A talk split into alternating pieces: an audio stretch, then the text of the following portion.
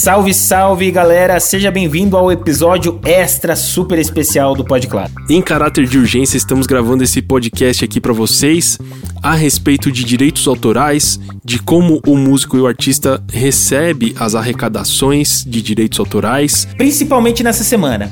A gente até quebrou um pouco do nosso planejamento, a gente constrói cronologicamente uma sequência de episódios aqui para soltar no Podclave, mas a gente deu um break porque a gente precisa falar de direitos autorais, a gente precisa falar do projeto de lei 3968/1997, deputado Darcy de Matos. Fez muito barulho porque essa semana ele já tinha feito esse barulho em maio, mas essa semana ele entrou novamente com esse projeto de lei pedindo uma urgência para aprovação dele. É uma urgência num momento tão delicado assim, mas tem um porquê dele pedir essa urgência, né, Betão? É, o porquê é que, é, segundo ele, os estabelecimentos que estão enquadrados dentro dessa lei é, estão sofrendo muito com a pandemia e uma das formas de amenizar esse sofrimento da pandemia, que a pandemia causou, é que essas, esses estabelecimentos deixem de pagar o ECAD de músicas é, reproduzidas dentro desses estabelecimentos. Essa é uma questão muito delicada, e o que eu percebo nesse projeto de lei, antes de qualquer juízo de julgamento, né, esse pedido de isenção dos direitos autorais na, de cobranças de execuções públicas, né, liberação do ECAD, o que eu sinto nesse projeto de lei é, uma, é um desconhecimento de como funciona o ecossistema da música. E essa é a nossa missão do Podclave de hoje. A gente vai esclarecer o que é o ECAD, como que o artista é remunerado na música, quem são os artistas, como o compositor é remunerado. E para começar bem, começar afiado, a gente chamou uma especialista, uma pessoa completamente capacitada para falar nesse momento com sobriedade e muito conteúdo. É a gerente de comunicação da UBC, a queridíssima Elisa. Ela prontamente atendeu e topou estar conosco no nosso podcast. Nós mandamos umas perguntas para ela e a gente vai acompanhar agora como foi esse bate-papo com ela. Elisa, eu queria que você esclarecesse para os ouvintes aí. Qual é o papel e a importância de uma organização como o ECAD?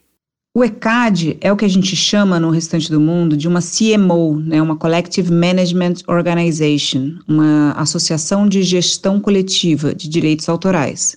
E aí eu queria antes explicar exatamente o papel do ECAD, explicar o que, que é gestão coletiva de direitos autorais.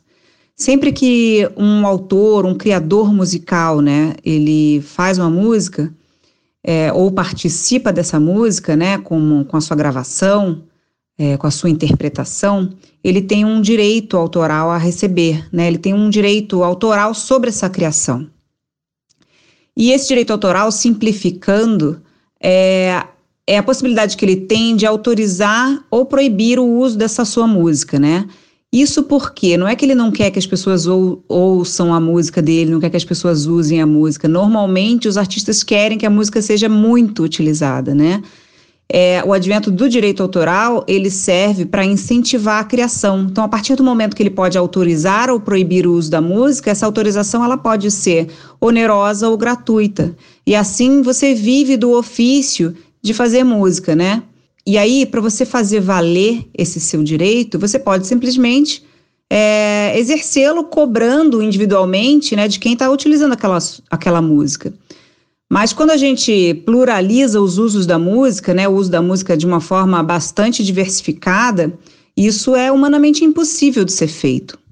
E, e há muito tempo atrás, né, já há mais de 150 anos, foi criada essa ideia de se fazer a gestão dos direitos autorais de forma coletiva. Então você tem algumas vantagens nisso. É, vantagens para os dois lados, vantagens para quem está pagando e vantagens para quem está recebendo esses direitos, né? Os autores que cobram pelo uso da música através dessa CMO, é, eles têm maior poder de barganha na formação do preço, né? Porque eles estão fazendo o preço em conjunto é, em vez de simplesmente cobrar individualmente de alguém que está utilizando aquela música. Seria muito mais fácil trocar a pessoa que está fazendo aquela música, né? Em vez de pagar individualmente cada pessoa envolvida. E a outra vantagem para quem está é, licenciando o uso dessa música é ter que negociar com uma pessoa só, em vez de milhares de titulares de direito autoral, né? Então, basicamente é isso que a gestão coletiva é. E é, aqui no Brasil, a UBC foi a primeira associação de gestão coletiva de música. A, gente, a UBC tem 78 anos de idade. E, de acordo com o desenvolvimento né, da história da gestão de direitos é, no Brasil, foi criado o ECAD, porque começou a surgir diversas associações de gestão coletiva e acaba que isso confundia o usuário na hora de comprar essa licença, de negociar essa licença. Então, o ECAD ele foi uma vitória dos criadores, né? E ele veio para ser o escritório único de arrecadação e distribuição. Então, é lá que onde você que quer utilizar música vai negociar o valor da licença. E hum, essa negociação é feita através de um é, regulamento de arrecadação, tem um regulamento de distribuição também. Isso tudo é aprovado em conjunto pelas sete associações que dirigem o ECAD. É, e essas regras são feitas de forma debatida em conjunto, né? E, e aí o valor é arrecadado pelo ECAD, distribuído através da associação onde esse titular de direitos autorais está associado. E aí é importante esclarecer que é, aqui no Brasil a, a Associação de Gestão Coletiva faz a gestão dos direitos de execução pública, que é um tipo de uso de música, né? Então, assim, sempre que a sua música é utilizada é, em locais de frequência coletiva, é, como academias, bares, restaurantes, hotéis, é, ou por transmissão, radiodifusão, como rádios, TV, é, ou por streaming, é, essa, essa licença é negociada pelo ECAD. Tem outros tipos de uso que, pela organização do mercado brasileiro, é negociado por outras partes, como as editoras ou diretamente pelas gravadoras, né? Então, aqui no Brasil, o ECAD arrecada os direitos de execução pública. Os direitos de execução pública que são arrecadados no exterior são feitos através dos contratos de representação que as associações têm com associações congêneres lá fora. E explica pra gente, Elisa, o que implicaria a validação do projeto de lei 3968/1997? O PL 3968 de 97 é um projeto de lei que foi apresentado há bastante tempo que é, isenta, em especial órgãos públicos, mas também outras entidades, do pagamento dos direitos autorais. Esse PL, ele foi apresentado um requerimento de urgência, né, para a votação desse PL agora durante a pandemia. E a gente está lutando contra isso, porque principalmente é um absurdo já isentar órgãos públicos do pagamento de direitos autorais, que são os órgãos que justamente deveriam incentivar né, o pagamento de direitos autorais, porque é, você respeitar o autor, você está fomentando a cultura do seu país. E mais absurdo ainda é você tentar tramitar esse projeto de lei em regime de urgência, numa pandemia, justamente quando um dos setores mais afetados é o setor artístico, né, dos músicos que praticamente vivem de, de aglomerações, né. É, essa é uma das principais fontes de renda dos músicos, é, são shows. Então, esse setor já está bastante prejudicado e eu acho que esse PL, ele, ele ganhou essa força na Câmara porque justamente as pessoas não entendem o papel da gestão coletiva, né? Os artistas, acredito que entendam sim, porque recebem né, os valores que são distribuídos pelo ECAD através das suas associações, e no ano passado, por exemplo, o ECAD distribuiu é, direitos para mais de 300 mil titulares. Então, é muita gente que é remunerada pelo sistema, né? Mas, é, de repente, existe uma parcela da população que não lida diretamente com isso, que não é criadora e que acha, acredita que isso é algum tipo de imposto. Mas o direito autoral é um direito privado e, inclusive, uma cláusula pétrea da Constituição.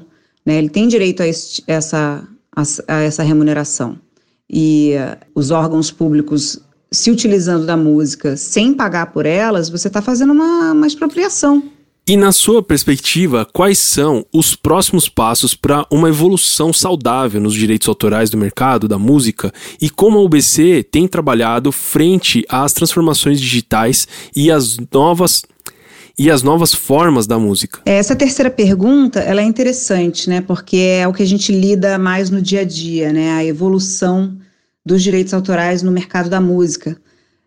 Aí agora a gente falando sobre direitos autorais no sentido mais amplo da palavra, né? De a gente está falando de royalties, do fluxo de royalties no mercado. é, isso é bastante dinâmico. É tão dinâmico quanto é, o número de plataformas que utilizam música. Então, é, o tempo inteiro a gente é, tem que desenvolver novas ferramentas para é, identificar, para cobrar, para distribuir os valores. Né? Então, assim, é, é muita tecnologia envolvida e, e a UBC está sempre à frente dessas transformações. A gente investe bastante em tecnologia. A gente tem, por exemplo, um portal do associado, onde as pessoas podem ver os rendimentos, né? Que hoje, com o advento do, da, da música digital, é, eles são muito, muitos microcentavos, então acaba que aqueles demonstrativos que a gente usava muitos anos atrás, eles são praticamente impossíveis de você, ter, de você aferir algum, algum resultado inteligente dali, né? Então a gente entrega pelo portal do associado, por exemplo, um dashboard dos seus resultados, mostrando de onde que vem é, as suas receitas, né? Qual é a principal fonte pagadora de onde estão vindo as suas receitas? Você ganha mais como autor, como intérprete, como produtor fonográfico, como músico acompanhante? É, qual é a fonte pagadora principal para você? É TV, é rádio, é o digital? E esses gráficos, eles são interativos, né? Você pode ver é, nos períodos que você desejar.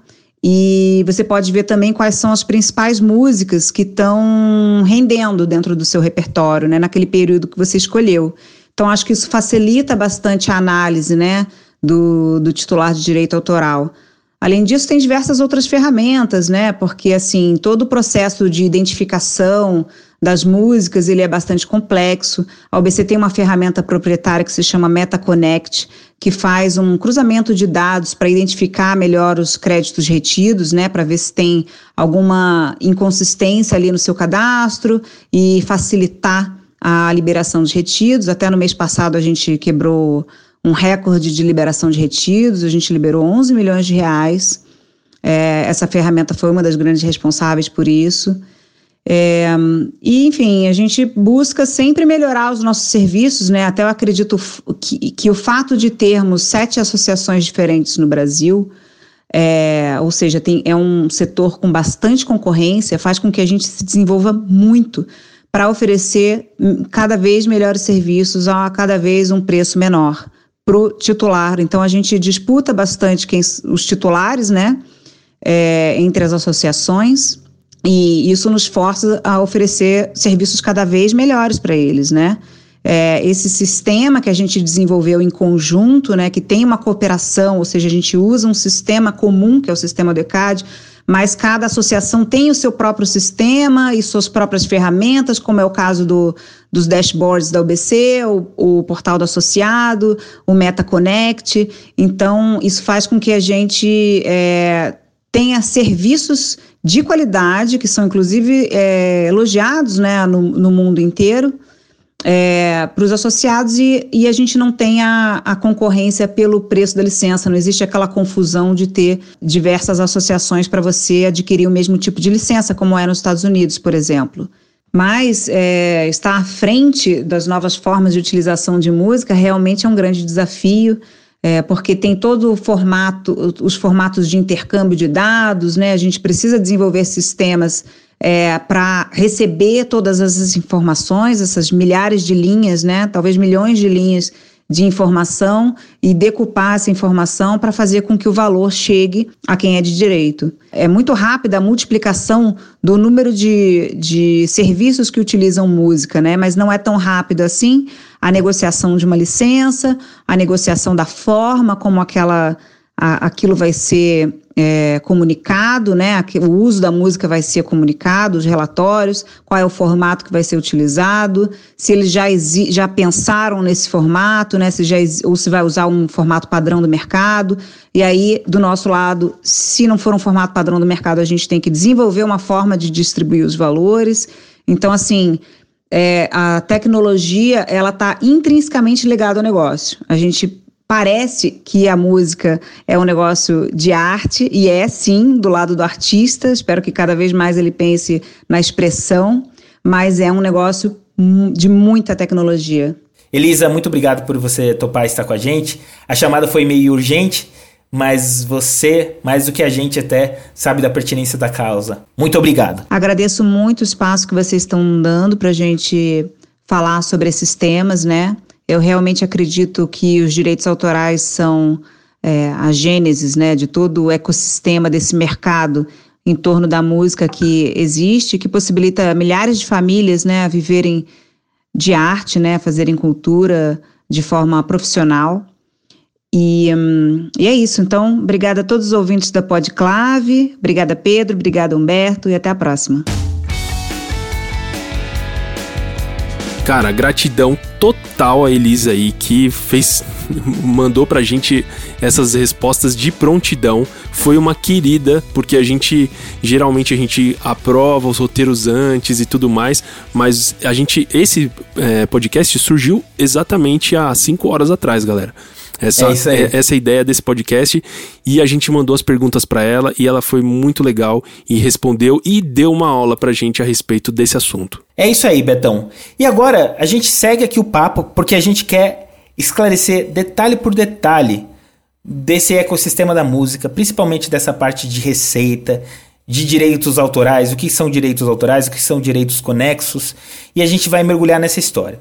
Então, para a gente entender como o artista ele é remunerado?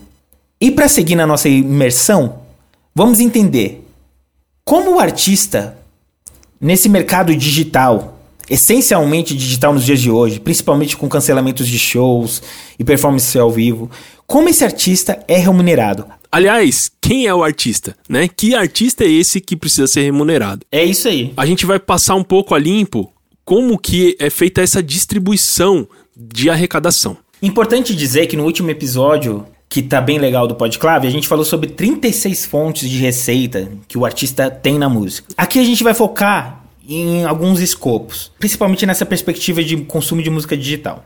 Mas a pergunta é: quem são os artistas? O artista é só o cara que canta? É só o cara que tá lá na frente, é, vendo, sendo visto pelo público? Mas na verdade não é, porque faz parte também da cadeia artística.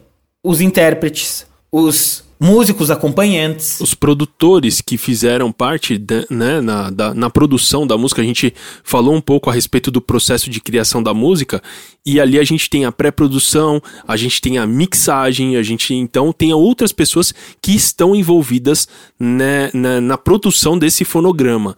Aliás, Exatamente. Então, todas essas pessoas, elas fazem parte dessa música. Importante dizer, quando a gente fala de música no ambiente digital, no ambiente físico também, mas a música tem o RG com o nome de, do pai, filho e nome de todo mundo, né, Betão? É isso aí. É o chamado ICRC, tá? Então toda música, para você gerar alguma receita com a música, ela precisa estar registrada nas associações e quem faz esse registro é o produtor fonográfico, e esse registro é chamado de ICRC, que é o RG dela, é como que as associações vão rastrear, e o ECAD inclusive, vão rastrear a sua música e repassar essa receita. E daí a música, ela se divide em duas fontes de receita, que são direitos autorais e o fonograma, que são os direitos dos produtores e artistas envolvidos naquela gravação especificamente. Por exemplo, tem um autor de uma composição, uh, o Tom Jobim, gravou Garota de Ipanema. É dele a composição dele, é dele de Vinícius de Moraes. Então, direitos autorais, o direito da obra, para sempre vai ser do Tom Jobim, do Vinícius de Moraes até cair no famigerado domínio público. Mas existem os direitos conexos, os direitos do fonograma, que são daquele do detentor daquela gravação. É, o fonograma ele nada mais é do que a gravação em si. Então você tem lá a música Garota de Ipanema, a obra é do Tom Jobim, do Vinícius de Moraes, só que o fonograma ele diz respeito àquela gravação específica. Então, quantas gravações de Garota de Ipanema você já ouviu? Pois é, cada gravação dessa é um fonograma e cada fonograma recebe uma receita por execução deste fonograma específico. Só que toda vez que esse fonograma recebe uma receita, também recebe uma receita o detentor da obra, que no caso Isso. Tom Jobim e Vinícius de Moraes. Então, nessa perspectiva de mercado digital da música, é isso. A música que você ouve no seu streaming, ela se divide em dois e ela remunera a frente da, dos direitos autorais, da composição e do fonograma. Para vocês entenderem mais a fundo ainda isso, quando ela tá na plataforma de streaming, a música que o artista gravou num estúdio, que trabalhou com o produtor, ela é distribuída para um agregador, para um distribuidor, ou artistas independentes usam aquelas plataformas CD Baby ou TuneCore para mandar diretamente a música. Uhum. Você mandando essa música diretamente, ela chega na plataforma de streaming, os plays são, geram uma receita e você recebe pela essa fonte de distribuição. Uhum. Então isso não tem a ver com os direitos que os artistas vão receber. Para você receber os direitos artísticos, os direitos conexos dessa obra, você precisa se inscrever em uma associação. No Brasil, existem sete associações. É, eu vou citar aqui, eu e o Pedro somos associados, que é a UBC. E aí, a partir do momento que você se associa a uma associação, eu, na verdade, o que essa associação vai fazer? Ela é que vai ser o intermediário entre os compositores e os detentores de, de direitos conexos do fonograma. Ela vai ser esse intermediário com o ECAD, então, o ECAD vai fazer a, a, o recolhimento dessa receita gerada pela execução pública, vai repassar para as associações e as associações vão repassar para os músicos, produtores fonográficos e compositores. É importante dizer então que tem essa fonte de receita dos artistas. Então, se você gravou, se você trabalhou num projeto musical, se você trabalha com gravações, é importante você estar tá associado a uma associação para você receber os seus direitos conexos. Não tem outro meio de você receber esses direitos, a não Exatamente. ser que você esteja associado a uma dessas associações. O Spotify não vai te ligar e falar, cara, eu tenho um cheque aqui para você. e, e, importante dizer também que quando você gera o ICRC, existe já uma fonte, é, uma divisão estabelecida nacionalmente. Essa divisão é diferente em outros países, mas aqui no Brasil é da seguinte forma. Esses direitos fonográficos são fatiados em porcentagens. 41,7% fica para o intérprete e outros 41,7% fica com o produtor fonográfico. O produtor fonográfico, galera, ele pode ser o, o próprio cara que gravou a música, né, o artista, mas se esse artista é ligado a uma gravadora, uma label, a label entra como produtor fonográfico, então a label recebe 41,7% de toda essa é, receita aí, dessa, dessa arrecadação. E os outros 16,6% que sobram, galera, vão para os músicos. O que, que significa isso? Então, vamos lá. Vamos pegar o mesmo exemplo que o Pedro deu lá. Vamos supor que você tem a Garota de Ipanema, um cara gravou, o Pedro gravou Garota de Ipanema e me chamou para ser um dos músicos, mas chamou também mais quatro amigos dele para tocar a música, né, para gravar a música. Então, o Pedro vai ficar com 41,7% dessa fatia e esses 16,6% vai ser rateado entre mim e os outros quatro músicos. Né? Então a gente vai fazer uma, é, um, um rateamento desse, desse tanto aí.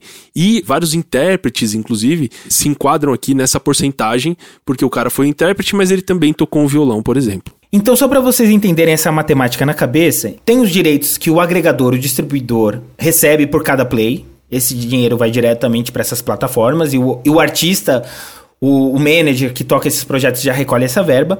E a gente está falando aqui dos direitos conexos, que são esses direitos que a gente falou.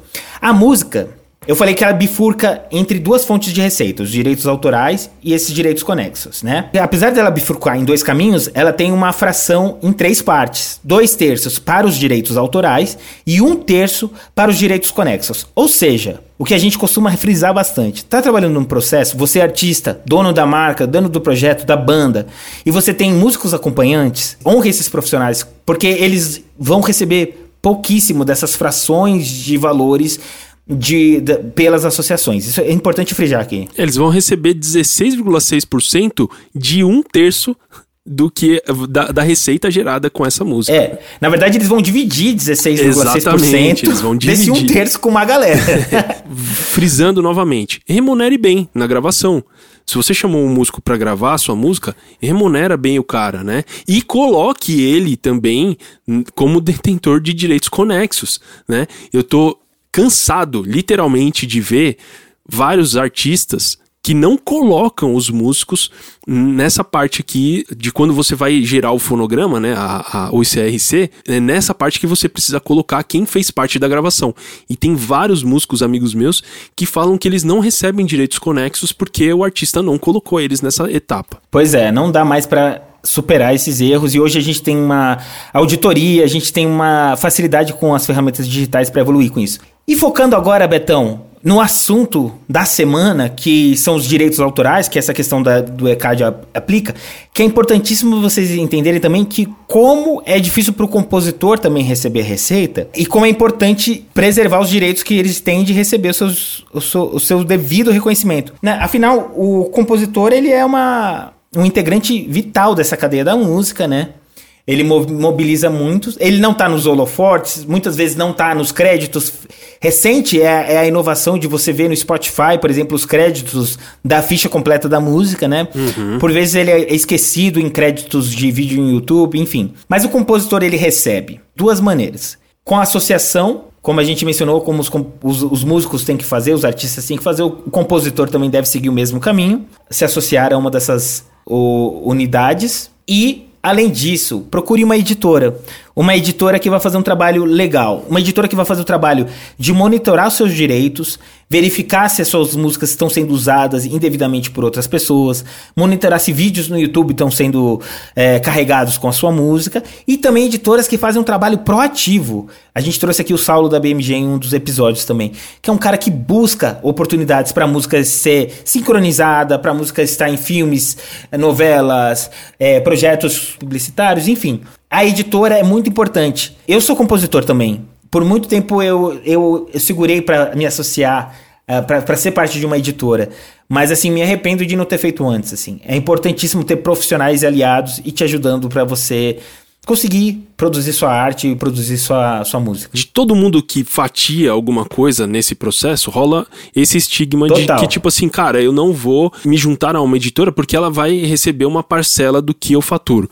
Só que se você pensar de forma um pouco mais ampla, empreendedora, você vai perceber que a editora, ela vai atrás de remunerar, ela, ela tem total interesse de caçar onde sua música está sendo reproduzida porque eles Demais. também ganham com isso. E aí você tem um cara, uma, uma pessoa aliada a você para que você receba. É isso, você falou tudo, Betão. A importância da mentalidade empreendedora, do pensamento, porque existem dois tipos de pensamento e eu brigo com esses pensamentos, então não é um insulto para as pessoas que pensam assim. Mas é uma, às vezes é uma, um pensamento pequeno de falar assim, peraí, 25%? Então deixa que eu pego e fico com esses 25%. E a gente fica querendo acumular funções, vez de pensar, cara, tem um cara que vai trabalhar para mim, vai fazer um bom trabalho, Desapega, sabe? Deixa as pessoas trabalharem para você. Pensa grande, sabe? Se ocupe com funções mais criativas, mais estratégicas e deixa o operacional para esse 25%. Invista em você, na sua saúde. Né? Da mesma forma que a gente frisou isso no episódio passado, você precisa de parceiros. Você é precisa é de parceiros do seu lado porque você não dá conta de fazer tudo. E a editora, ela acaba sendo uma parceira sua nesse processo de arrecadação. É isso. Editoras são parceiras, associações são parceiras. O ECAD é o seu parceiro? Exatamente. Bom, galera, mesmo em caráter de urgência, eu acho que esse episódio ficou muito, muito bacana para você entender como são feitas as remunerações, como que funciona um pouco essa questão de direitos autorais e se você tem ainda alguma dúvida a respeito disso, a gente até propõe que você busque, por exemplo, o site da UBC que tem informações valiosíssimas para você tirar todas essas dúvidas. Eles têm um canal no YouTube que é muito legal, com tutoriais, inclusive, de como você gerar o seu ICRC. Mas eu espero que você tenha esclarecido a maior parte das suas dúvidas e esse episódio a gente preparou com muito carinho na, na correria para servir você.